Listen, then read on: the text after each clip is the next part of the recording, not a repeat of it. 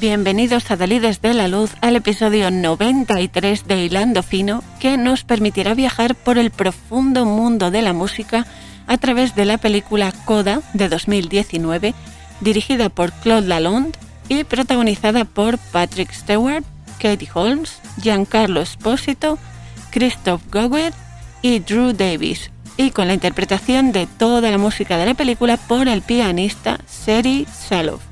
Una aventura de amistad, superación y reconocimiento a través del infinito poder del sonido. Ni más ni muchísimo menos. Soy Cora Muñoz. ¡Comenzamos!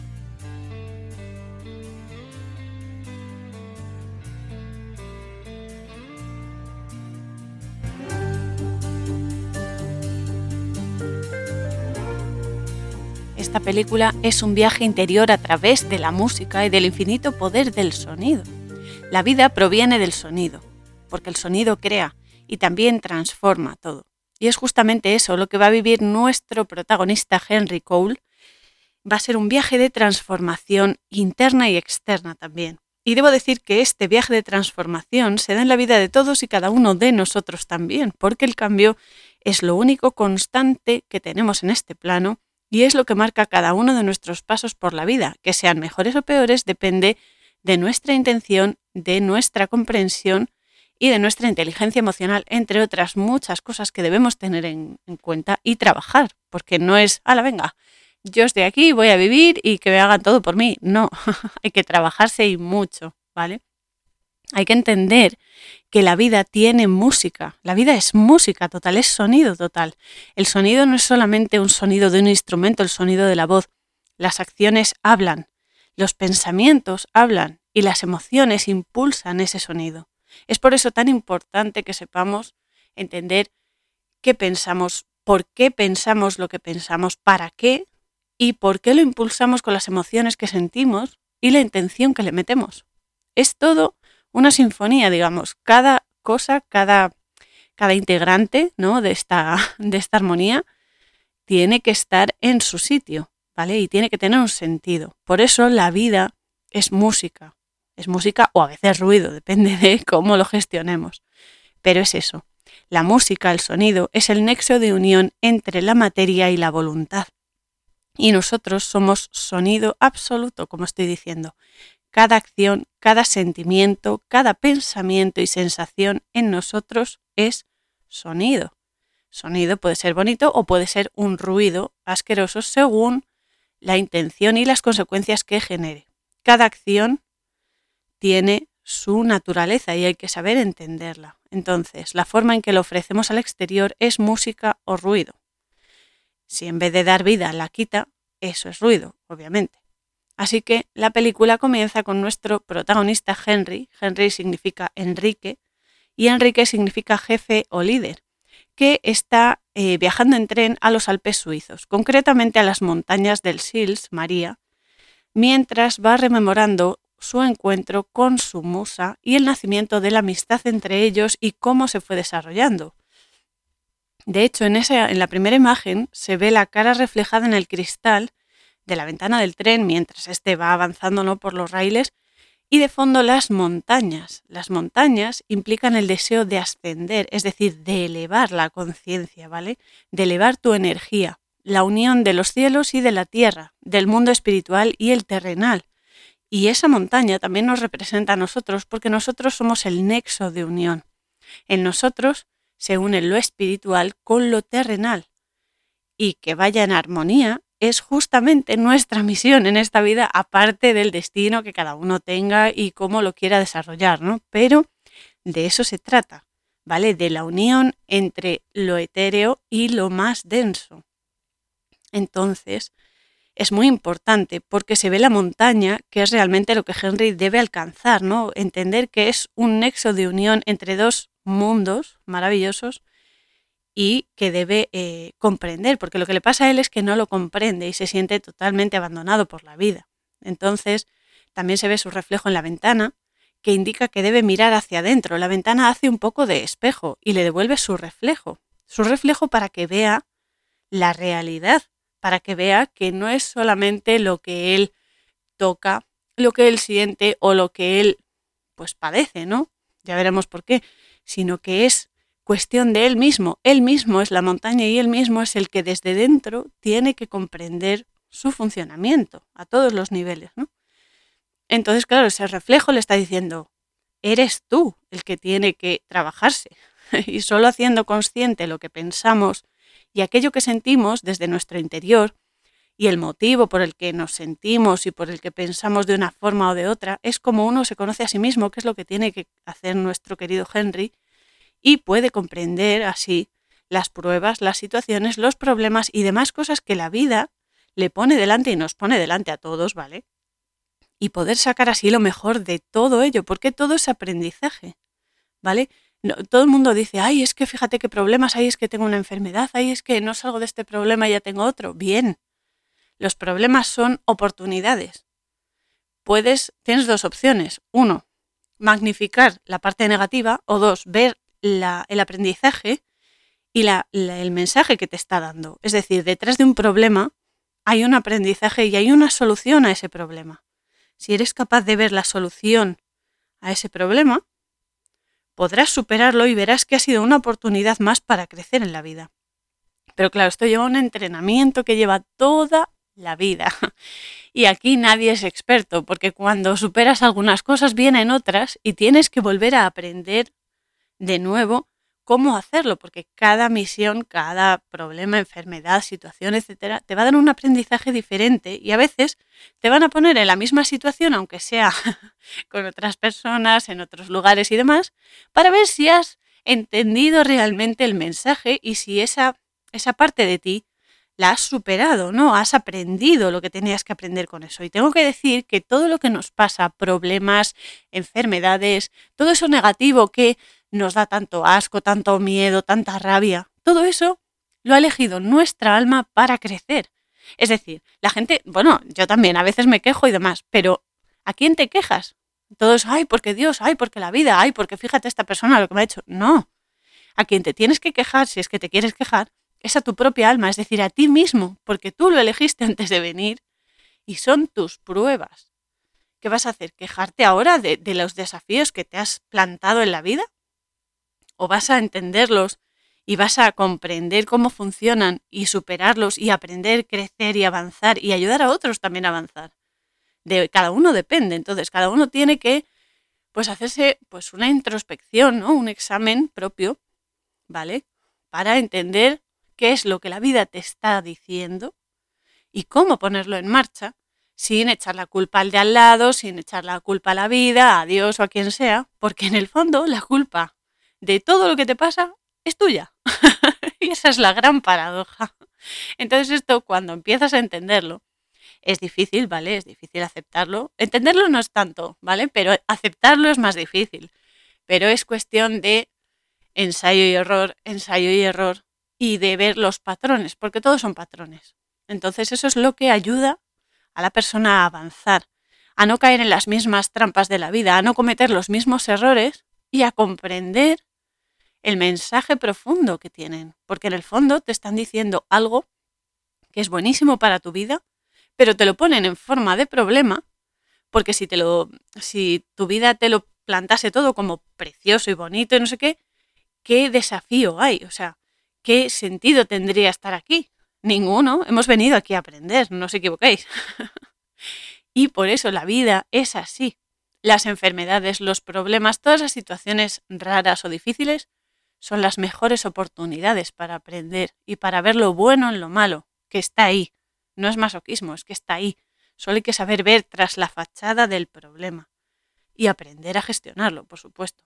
Entonces, eso es lo que le va a pasar a nuestro querido Henry, que eh, va en el tren y se ve reflejado. Y mientras se ve esta imagen del viaje en el tren, nos introducen la voz en off de nuestra otra protagonista que se llama Helen Morrison, que Helen significa deslumbrante, y que nos está relatando que una vez intentó ser pianista hasta que se dio cuenta de lo vulnerable que es tocar el piano.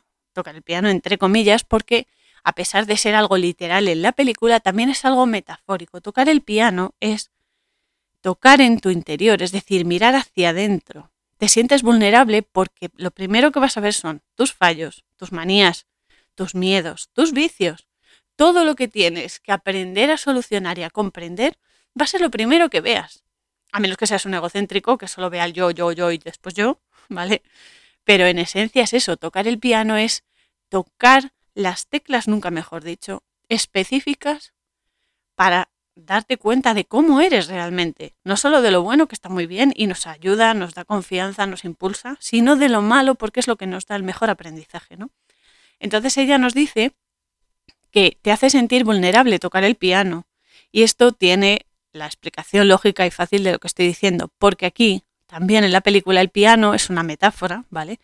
Y representa la amplitud de posibilidades y de combinaciones que tienes de mm, desarrollar una situación, ¿vale? Estás en una situación y tienes muchas formas de solucionarla o de pasar por ella. Te da mucho margen de acción porque el piano ya sabemos que tiene varias octavas, ¿vale? Y se pueden hacer varias combinaciones de acordes, sonidos y demás, ¿no? Y formas de tocar. Entonces tienes mucho margen de acción, pero te sientes vulnerable porque cuanto más margen de acción tienes, más pueden ser los fallos o más pueden ser los éxitos. Es que todo depende de cómo mires las cosas. Entonces, claro, ella dice que eh, es eso, ¿no? Que te hace sentir vulnerable porque es una sensación inmensa, pero a la vez también de inmenso miedo, ¿no? Porque el riesgo es grande, efectivamente, tanto de tener éxito como de fracasar.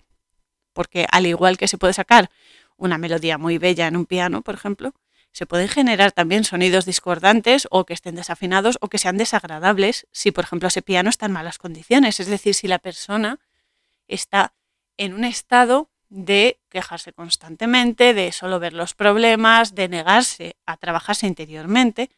Claro, eso provoca distorsiones en la energía y somos energía. ¿Vale? eso es lo que nos está diciendo. Nos está diciendo que la vida y dependiendo de cómo uno actúe, puede generar sonido, vida, luz, amor o, por el contrario, puede generar ruido y malestar, ¿vale? De ahí el riesgo y la vulnerabilidad que sientes. Además, el término piano es un término italiano que se utiliza en música y que significa tocar suave y lento, es decir, suave, despacito, bonito. Eso es lo que significa piano, piano. Lo que pasa es que los italianos son muy, son muy energéticos y aunque digan piano, piano, lo dicen ahí con fuerza.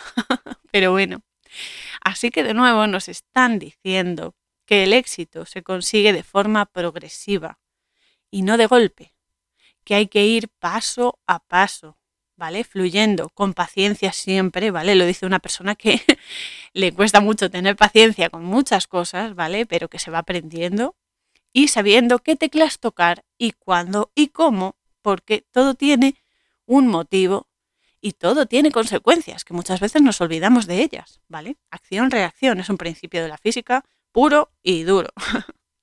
Después de eso, Helen nos sigue hablando de que se sentía muy vulnerable tocando el piano, sobre todo estando delante de un gran público por esa exposición y el escrutinio, porque muchas veces, y esto es algo que nos pasa a todos, ¿vale? El que esté libre de pecado que tire la primera piedra, que muchas veces estamos, pero no solamente tocando el piano o lo que sea, sino estamos en una situación X, ¿vale? Y tenemos la falsa sensación de que nos están analizando, de que nos están poniendo a prueba para ver cuándo cometemos el error y echárnoslo en cara. Muchas veces los bloqueos que tenemos, los miedos y la falta de conciencia y de conciencia nos la creamos nosotros por ver fantasmas donde no los hay. Entonces, muchas veces, antes de juzgar una situación, antes de juzgar a una persona o lo que sea, no os hagáis bajas mentales directamente. O sea, sed conscientes de que la gente, habrá gente que te analice y te, y te haga un escrutinio como como piensa aquí Helen y demás, pero no todo el mundo es así.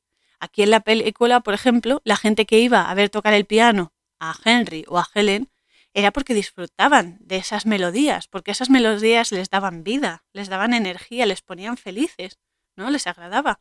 Muchas veces creemos que nos están, pues eso, tomando nota de todo lo malo que hacemos, cuando realmente están disfrutando de nuestra presencia, de nuestras acciones, nuestra personalidad o lo que sea.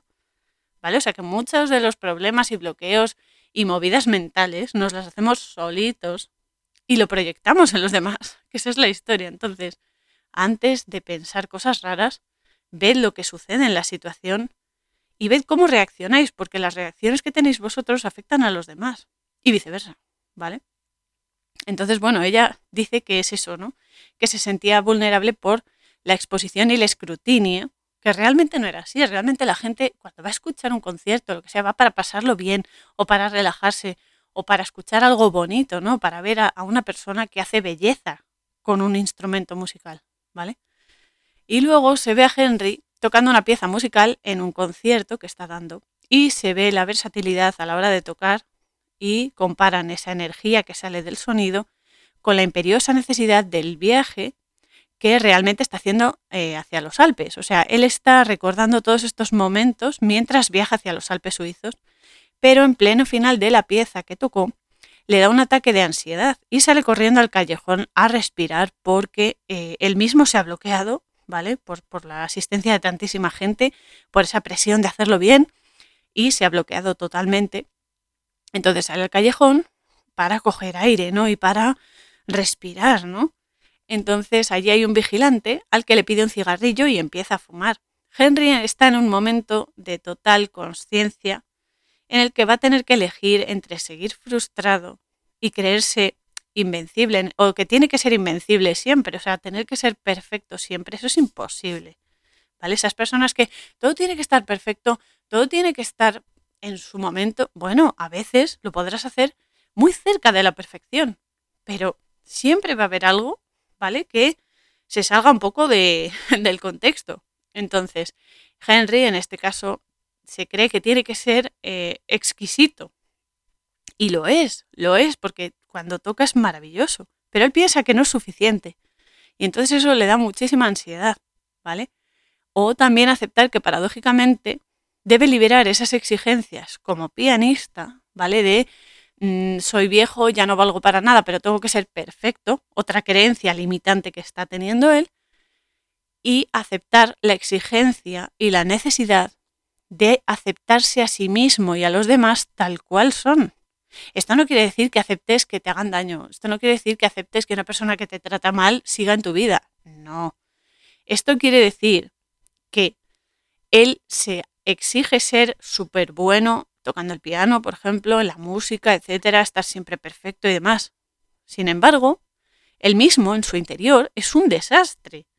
Entonces, no puede salir bien algo externo si interiormente estás hecho una mierda directamente. O sea, él tiene que aceptarse a sí mismo. Cuando uno se acepta a sí mismo, es cuando realmente puede mirar a los ojos a, a los fallos, manías que tiene, los vicios y demás y decir, bueno, esto me hace falta, esto no me hace falta, de aquí puedo sacar este aprendizaje, pero debo dejar de hacer esto porque me perjudica, etc. Y entonces empiezas a conocerte y al aprender a conocerte y al gestionarte mejor, lo de fuera, es decir, por ejemplo, en este caso, tocar el piano, sale perfecto.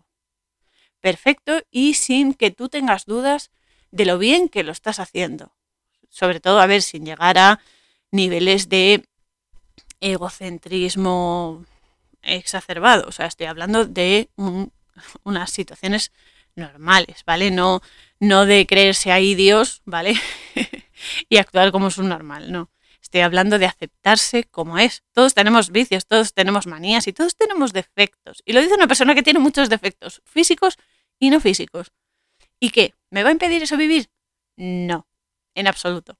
De hecho, hago muchísimas cosas que me dan muchísima vida. Y si alguien no lo entiende o si alguien no está a gusto, es su problema. Entonces, lo importante es saber tus límites y comprender las situaciones que estás viviendo. Entonces, bueno, el caso es que, eh, pues esto, Henry no es capaz de ver esa, esa forma, ¿no? De, de aceptarse a sí mismo y entender que no todo el mundo está pendiente de los fallos que cometes y sale porque casi no puede ni respirar, ¿vale? Con el vigilante. Y justo en ese momento sale también su representante a ver si está bien, si le ha pasado algo y demás, y se da cuenta de que Henry está teniendo esa crisis de ansiedad porque se ha puesto a fumar cuando él nunca ha fumado, ¿vale? Hasta ese punto llega su desesperación. Entonces Henry pues tiene esa obsesión con el tema de que el público viene a verlo para presenciar el desastre de no saber tocar bien y encima pues ahí, ¿no? Machacarlo con eso, pero es una creencia de Henry, ¿vale? Que es limitante, limitante porque lo está bloqueando cuando no existe esa, esa verdad. O sea, eso no es verdad. No va la gente para hacer un escrutinio y ver los fallos porque es mayor, porque no, la gente va a disfrutar con su música. Entonces, claro, eso ni le deja disfrutar de la experiencia, ni de la música, ni tampoco vivir, ni ser el mismo, que es muy duro, porque no hay nada peor que no poder ser tú mismo, ¿vale? Y, y entenderte. Entonces, claro, el representante de Henry, pues le hace escuchar a la gente aplaudiendo, pidiéndole a, a Henry que vuelva, y de nuevo sube al escenario porque se ha quedado, pues eso, con la ansiedad justo en la parte de la coda, ¿vale? Que es, eh, ¿qué es eso, no? Entonces aquí aparecen justo los créditos iniciales con una imagen de pentagramas musicales y el título de la película que precisamente es ese coda. Una coda es una parte magistral que se añade al periodo final de una obra musical. También en, música, pero también en baile, es la repetición final de una obra bailable. Además, en otros contextos que no son musicales, también se corresponde con un conjunto de versos que se añaden al final de un poema para hacerlo más bello todavía. Y en lingüística es el margen final de una sílaba. Por ejemplo, la, L, en la palabra sol. Esa L es una coda porque es la parte final. Y también es una pieza triangular de madera que se une a dos tablas, ¿vale? Que hacen un ángulo para aportarle más seguridad a ese ángulo. Y otra acepción de coda, siendo siglas, es la referencia a los hijos de padres sordos. Los niños no son sordos, pero si tienen padres que no pueden oír. Entonces, aunque parece todo esto un batiburrillo y he querido, he querido incluir todas las acepciones de esta palabra de coda, em, estos conceptos nos están aportando mucho significado a la situación que Henry está viviendo y a lo que está por vivir.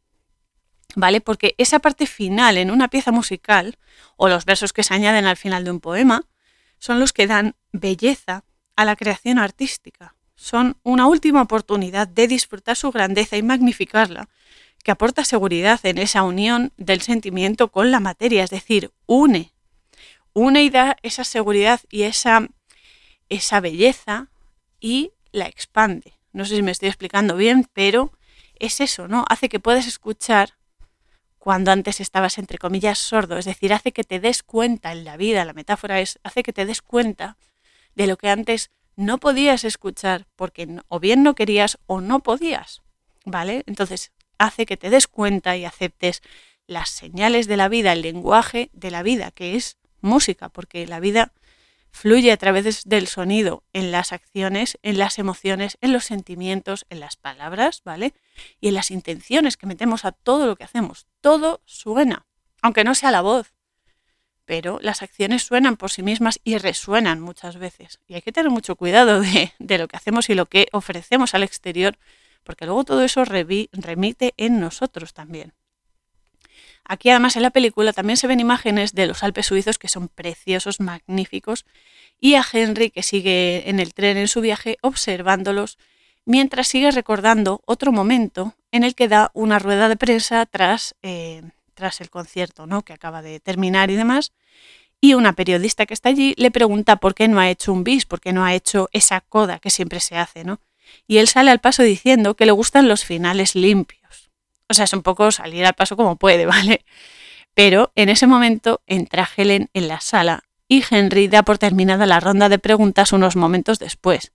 Aún así, este es el momento de conexión entre ellos. Helen va al camerino de Henry y Henry aprovecha y contesta parte de lo que ella le ha preguntado en la, en la rueda de prensa, diciéndole que la música es celebración y es una victoria en la vida, y que no es suficiente con sentirse valorado cuando uno hace música, sino que la mayor parte del tiempo se hace música porque hay necesidad de superar algo.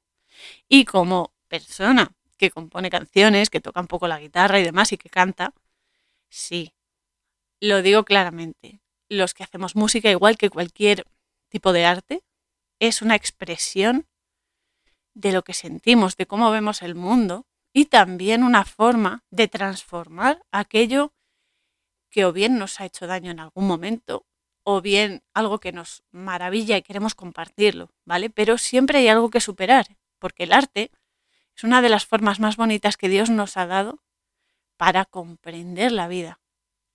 Y eso es lo bonito, ¿no? Y entonces en este aspecto Henry tiene razón.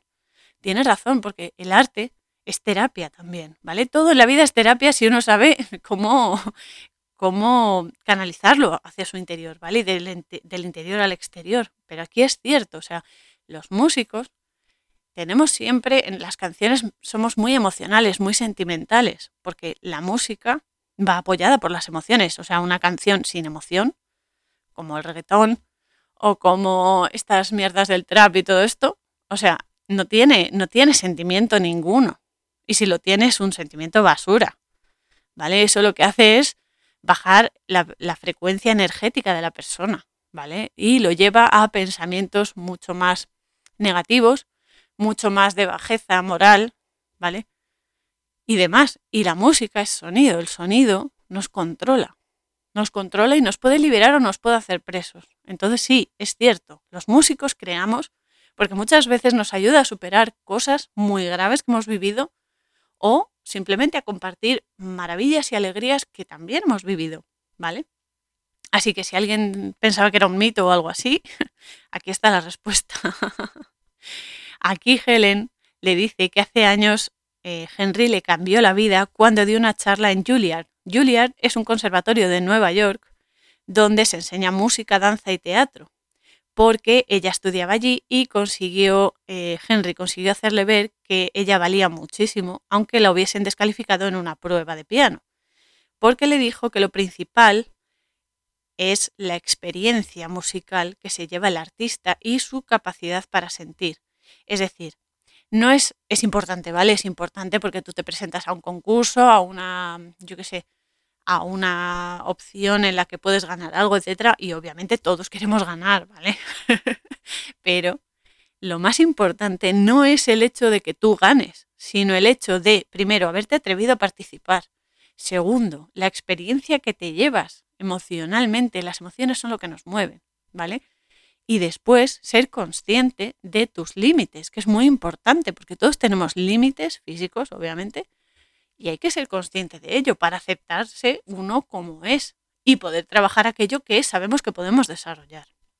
Entonces, es eso, ¿no? La capacidad de sentir. Un artista que no siente no es artista. es horrible porque no va a transmitir nada. Un pintor que no mm, que no siente cuando está pintando, que no sabe plasmar esas sensaciones, esas emociones en la pintura, cuando la persona la vea, pues se va a quedar igual. Esa es, esa es la diferencia entre la creación y pues hacerlo porque no tienes otra cosa que hacer y punto, ¿sabes? es así.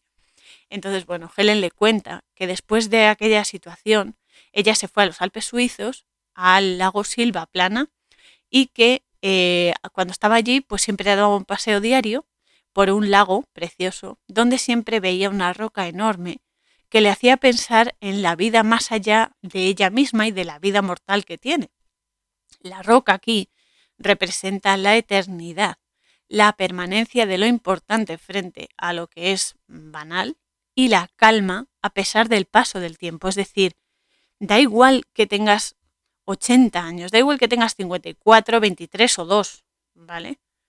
Porque tu alma es lo que eres. Eres un alma que está viviendo una experiencia física encapsulada en un avatar de carne y hueso. Pero es tu energía, es decir, es tu alma, es tu espíritu, lo que eres realmente. ¿Vale? Eso es lo importante.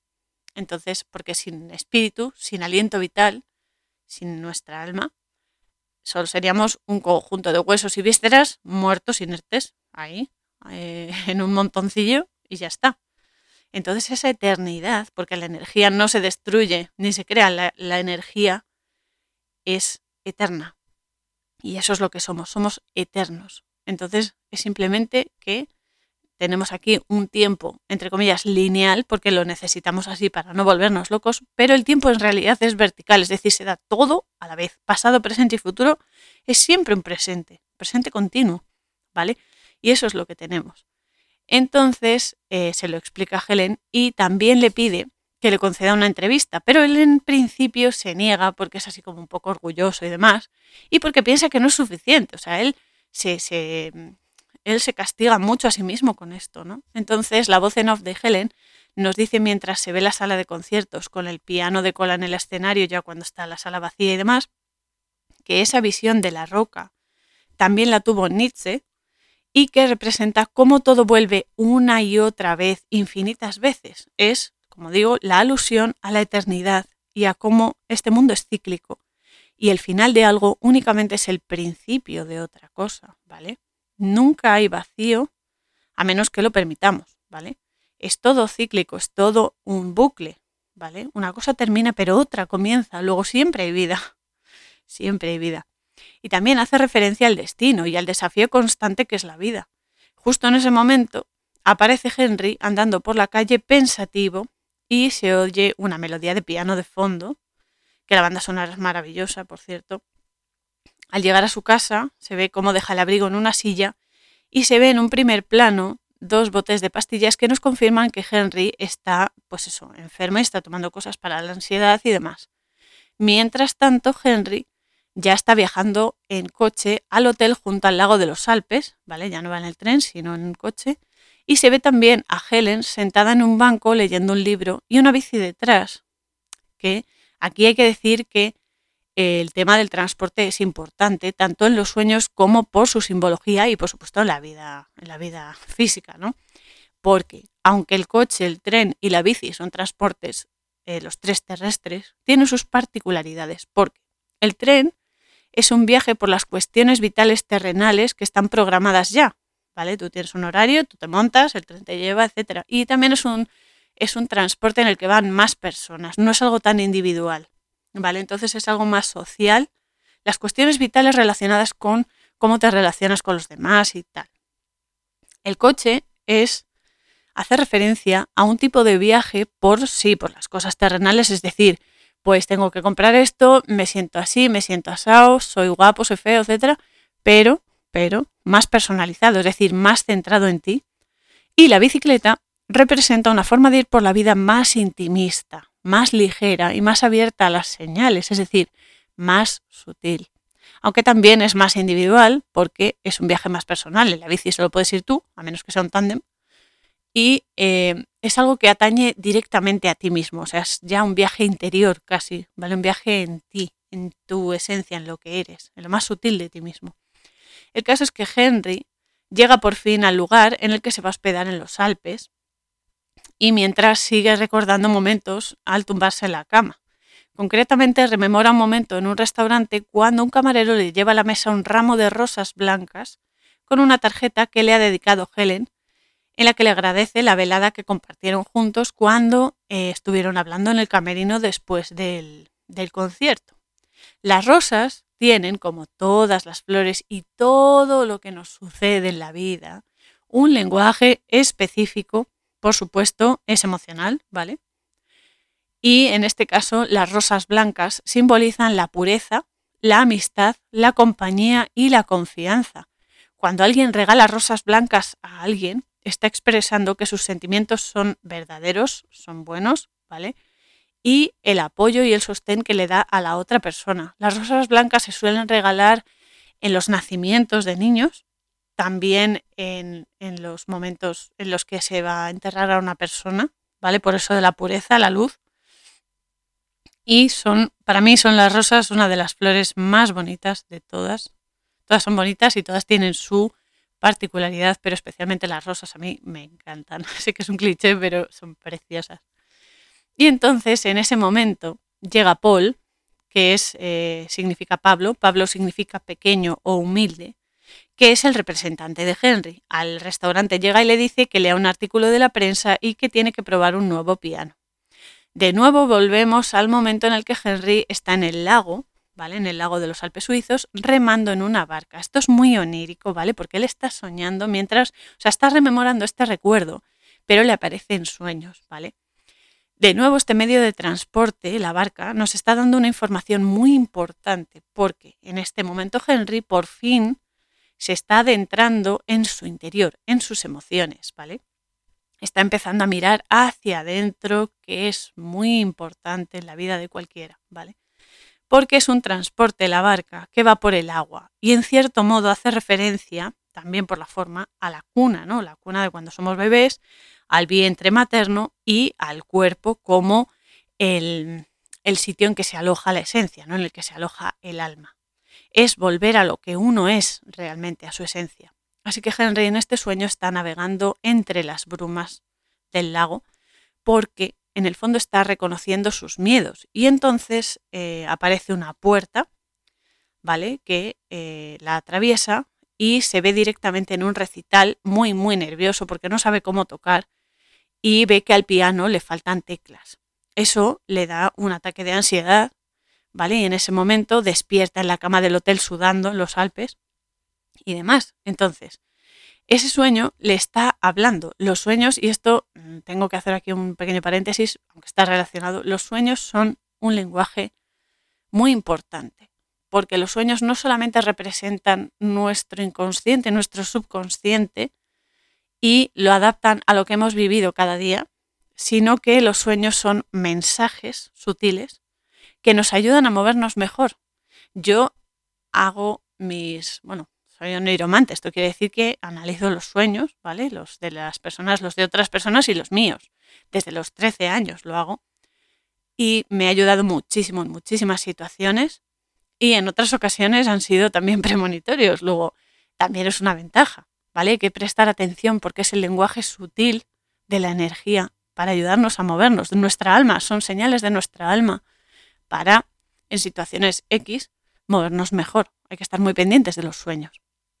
Entonces, claro, ese sueño le está hablando a Henry, le está diciendo e indicando lo que debe trabajar en su interior, esas circunstancias no resueltas interiormente que luego se van a reflejar en su rutina, ¿no? Él tiene miedo, ese miedo si no lo gestiona le da ese ataque de ansiedad y esos olvidos en la coda, además, en la parte final, que es muy curioso que en lo que es la, el grosso de la, de la obra no le pase, le pase justo en el momento final, ¿vale?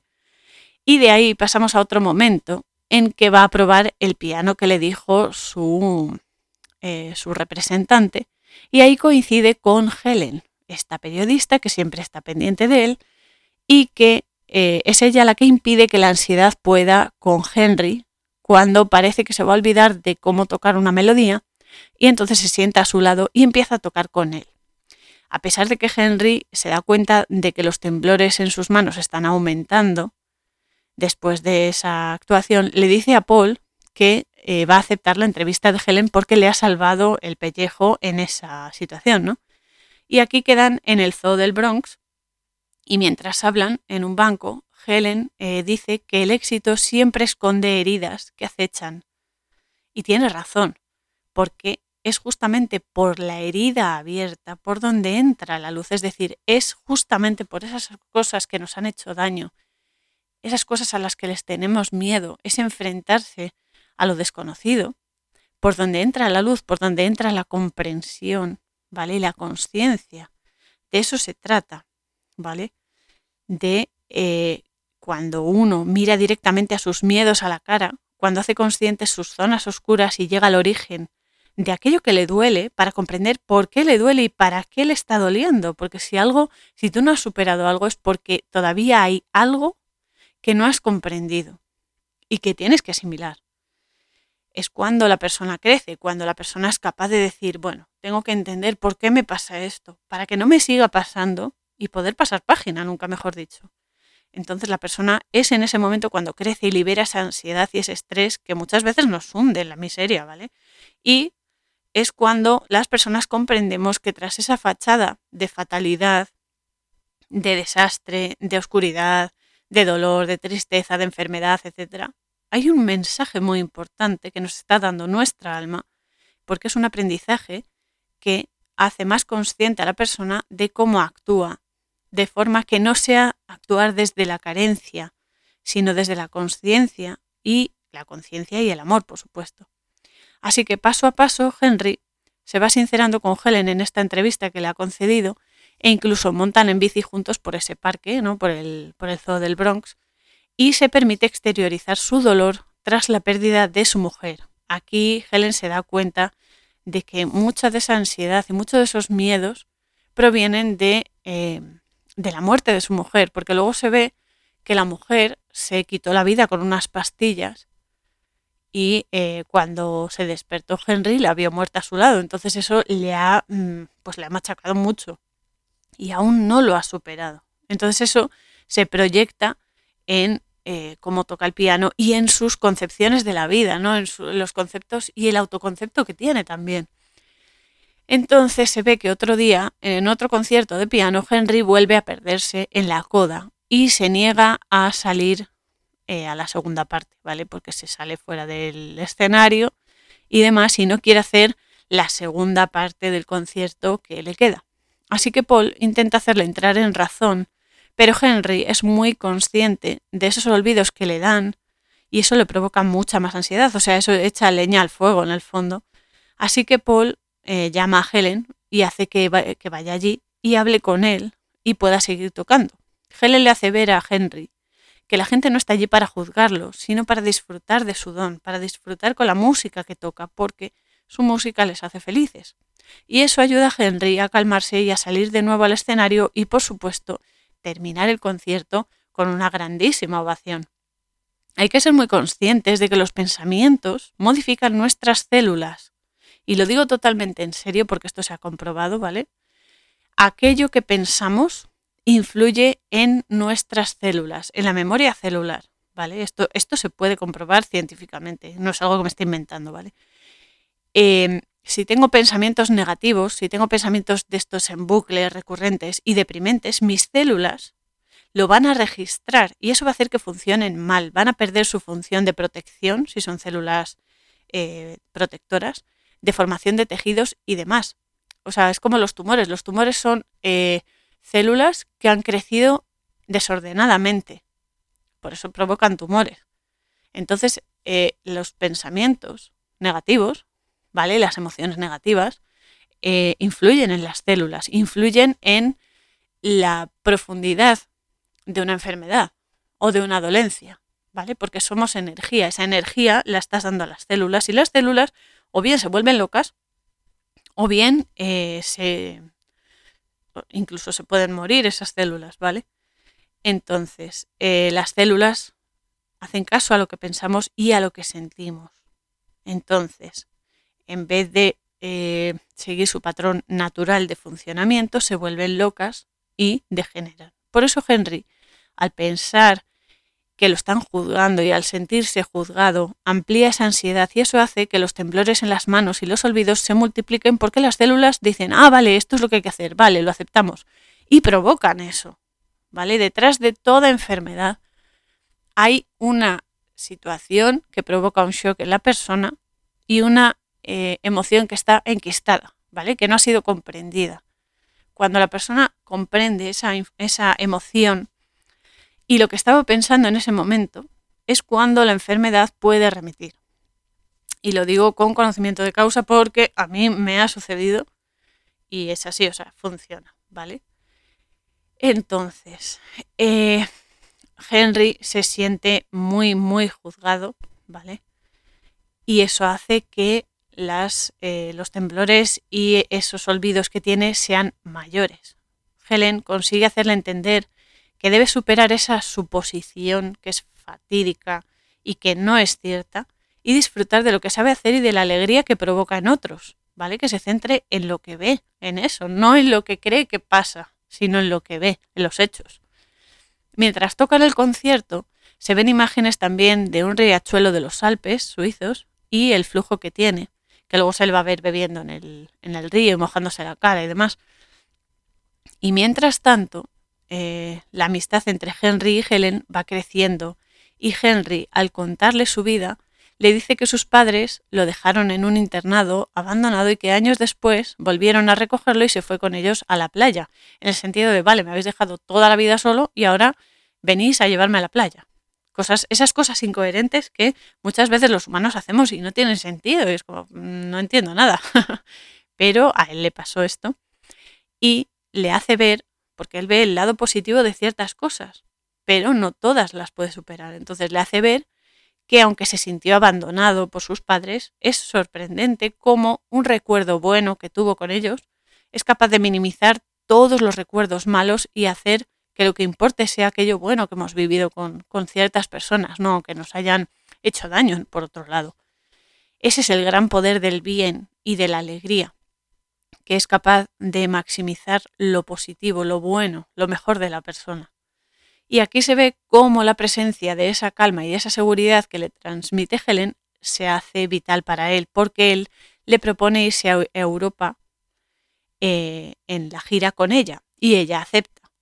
Un día ella le cuenta que en el viaje a los Alpes suizos que ella hizo de joven, bueno, cuando era más joven, le pasó algo increíble con su novio. Su novio también era pianista, que eh, le oyó tocar allí el piano, las sonatas para piano de Beethoven, y ella le dice que aquello fue una liberación y una fortaleza enorme tras el fracaso en la prueba de piano que tuvo en Juilliard, porque ella estaba llena de dudas que se disiparon gracias al poder de la música, lo que y le hizo sentir, que le hizo eh, entender lo que había pasado y demás. Entonces Henry le dice que le vendría muy bien esa fortaleza que ella sintió y ella le propone que vaya a tocar allí, a ese sitio justamente, que es donde él está viajando, bueno, ha viajado en ese, en ese hotel de los Alpes, que es donde está en el presente. Entonces él acepta, pero decide irse antes y ella lo besa la boca y le dice que lo quiere muchísimo.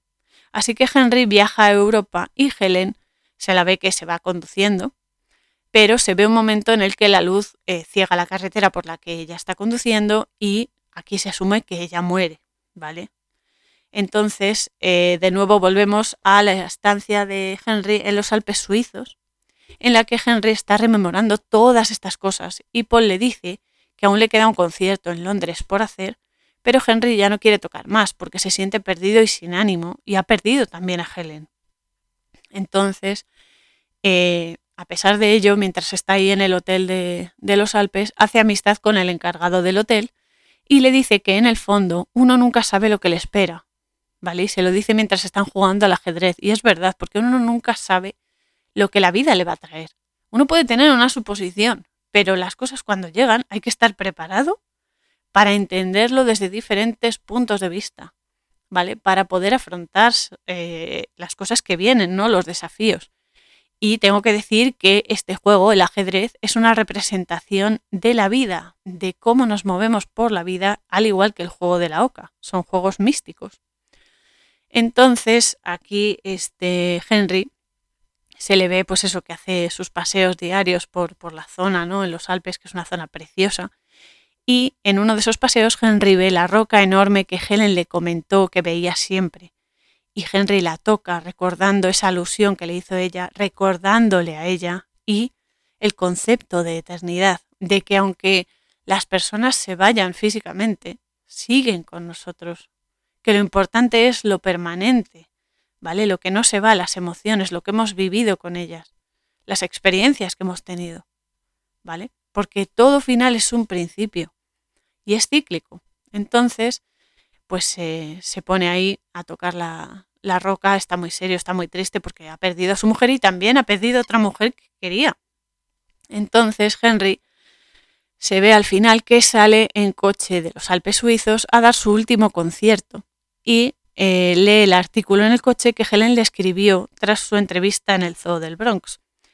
Helen nos cuenta en voz en off que se sintió muy honrada y muy llena de vida y sobre todo de agradecimiento por todos aquellos que celebran la música de la vida, es decir, que viven profundamente la vida, ¿vale? En todo lo que hacen y lo que reciben. La música de la vida es la bendición que existe detrás de cada cosa, de cada acción y cada momento que se nos da en esta vida terrenal, incluso en los momentos malos, ¿vale? O difíciles. La música de la vida es saber encontrar la luz, es decir, la experiencia, el aprendizaje y el conocimiento, tras la cortina de humo tan oscura, ¿no? Que nos intenta convencer de que todo es malo, de que todo es negativo, etc. Es saber sacar lo bueno de todo. Es ese aprendizaje que nos ayuda a enfrentarnos de mejor manera y más conscientes a las cosas que vengan y es la alegría de ser y de estar presente. El presente es la clave. De todas las cosas que nos hacen crecer y amar y ser amados y potenciar todas esas cosas mientras aprendemos de los errores. Esa es la música de la vida, la bendición de comprender desde el amor y la conciencia todo. En el fondo Henry se da cuenta de que aunque haya perdido a su mujer y también a Helen, ambas siguen con él, ¿vale? En su corazón. Helen es como su alma, ¿no? Su alma es su musa, su alma impulsándolo para superarse a sí mismo y guiándolo en el camino cuando él no sabe ver la luz en su interior. En el fondo siempre estamos acompañados, ¿vale? Siempre hay motivos para seguir adelante y superarse y el amor prevalece por encima de todo, porque el amor es la luz.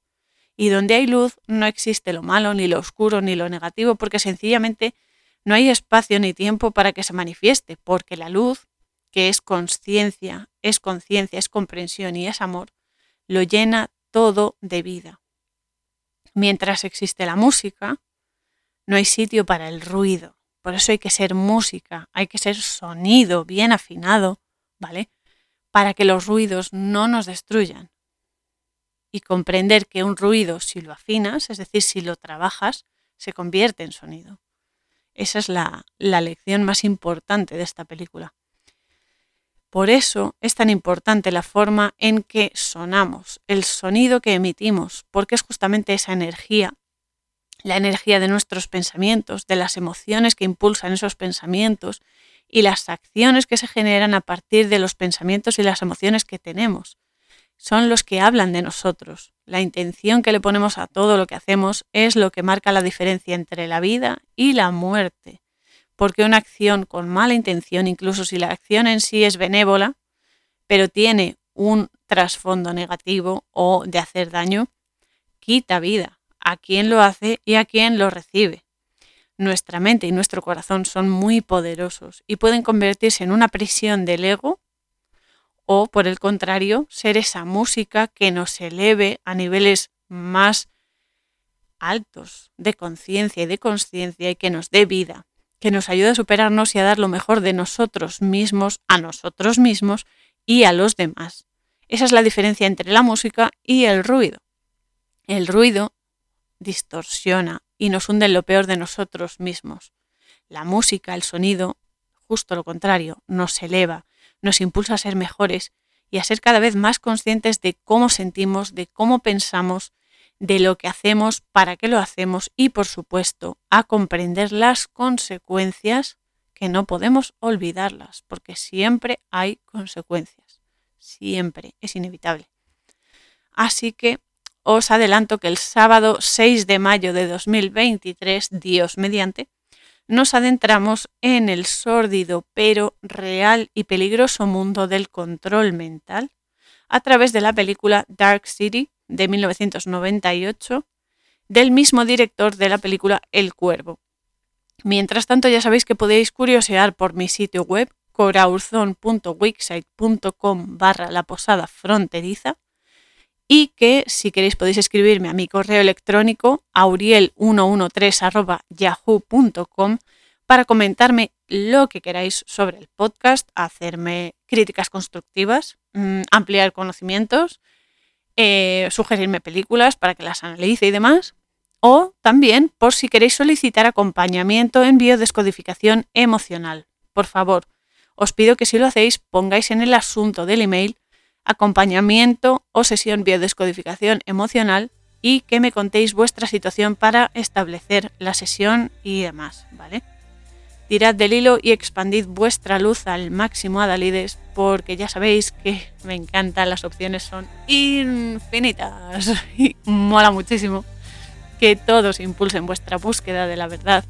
Y ya sabéis, cuando la encontréis, convertíos en la verdad, dando ejemplo. Porque no solo hablar de la verdad, hablar es gratis y no cuesta. Pero hay que apoyar las palabras con hechos, ¿vale? Eso es lo mejor. Así que os mando un abrazo apretado a Dalides y nos vemos en el siguiente episodio. Canción Spirit of Fire, música www.50sounds.com barra es barra.